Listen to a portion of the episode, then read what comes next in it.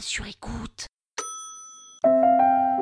L'abolition de l'esclavage en Europe Bah, c'est quoi cette histoire? Vous écoutez Krusty History, le podcast qui vous raconte les histoires de l'histoire.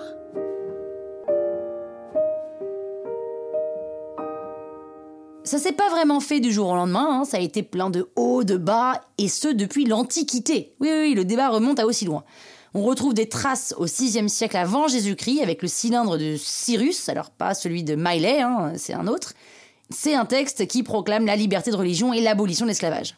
Des siècles plus tard, Sainte Bathilde, reine des Francs, rend l'achat et la vente d'esclavage illégaux. Thank God. Elle achète même des esclaves elle-même pour leur rendre leur liberté.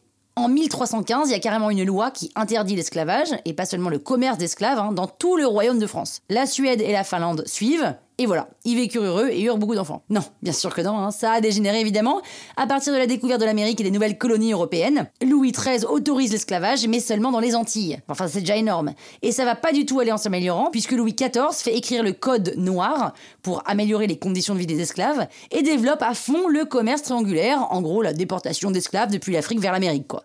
Et ça va aller bon train pendant tout le XVIIe siècle. Mais au XVIIIe siècle, on commence un peu à se réveiller. Un mouvement abolitionniste prend forme en Angleterre. On commence même à boycotter le sucre, et pas pour une histoire de régime évidemment. Finalement, la Révolution française abolit complètement l'esclavage. Les esclavagistes français fuient les Antilles en Louisiane, en Jamaïque et même à Cuba. Ils entrent presque en guerre pour récupérer leurs droits. Napoléon au pouvoir cède et rétablit l'esclavage pour le réabolir 13 ans plus tard lors de ses 100 jours au pouvoir à son retour de l'île d'Elbe. Bref, des hauts et des bas quoi. Et les Anglais, évidemment, suivront. Les pays européens feront même pression sur les pays africains et orientaux pour qu'ils abolissent eux aussi l'esclavage.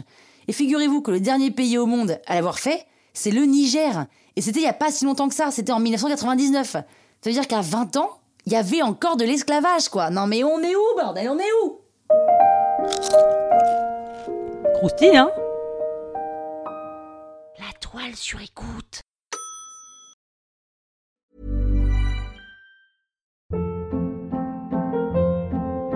Hold up. What was that? Boring. No flavor. That was as bad as those leftovers you ate all week. Kiki Palmer here, and it's time to say hello to something fresh and guilt-free. Hello Fresh. Jazz up dinner with pecan-crusted chicken or garlic butter shrimp scampi. Now that's music to my mouth. Hello Fresh. Let's get this dinner party started. Discover all the delicious possibilities at hellofresh.com.